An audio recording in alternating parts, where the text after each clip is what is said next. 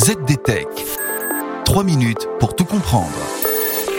Bonjour à tous et bienvenue dans le ZDTech, le podcast de la rédaction de ZDNet. Je m'appelle Guillaume Sariès et aujourd'hui je vais vous expliquer pourquoi à l'heure des navires autonomes, le capitaine reste tout de même le seul maître à bord après Dieu.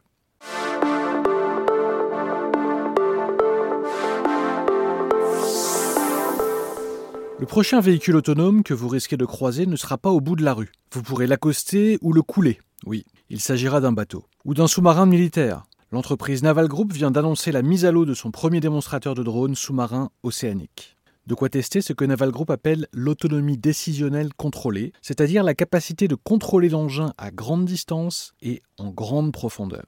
Dans le domaine civil également, le navire autonome à la côte. Le français Seaol, spécialisé dans la gestion des installations offshore en haute mer, teste lui aussi un navire téléopéré par satellite et vidé lui aussi de son équipage. Ce sont ces initiatives qui ont décidé les autorités à se pencher sur le statut juridique des drones maritimes et des navires autonomes. Une ordonnance relative aux conditions de navigation de ces nouveaux engins vient d'être publiée au journal officiel. Elle reconnaît la spécificité de ces deux nouvelles catégories d'engins flottants.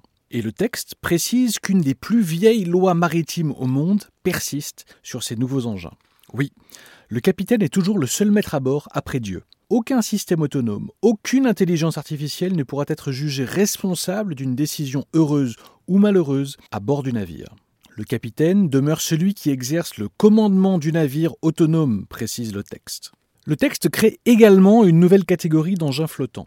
Il s'agit des drones maritimes, une catégorie bien distincte des navires. Les drones maritimes sont des engins flottants de surface ou sous-marins, opérés à distance ou par ses propres systèmes d'exploitation, sans personnel, sans passagers et sans fret à bord. Des objets flottants désormais identifiés à l'utilisation très particulière. Ces drones ne seront pas astreints à l'obtention de titres de navigation, ils devront toutefois être immatriculés et posséder un pavillon. Et ils seront soumis bien sûr aux règles de circulation maritime et devront être assurés. Enfin, les pilotes à distance de ces engins devront aussi être titulaires d'un titre de conduite en mer et suivre une formation spécifique. Oui, même à terre, le capitaine restera le seul maître à bord des engins qui croisent en mer, après Dieu. Et voilà, Normalement, on a fait le tour du sujet. Pour en savoir plus, rendez-vous sur zdnet.fr et retrouvez les autres épisodes du ZDTech sur vos plateformes d'écoute de podcast préférées. ZDTech. 3 minutes pour tout comprendre.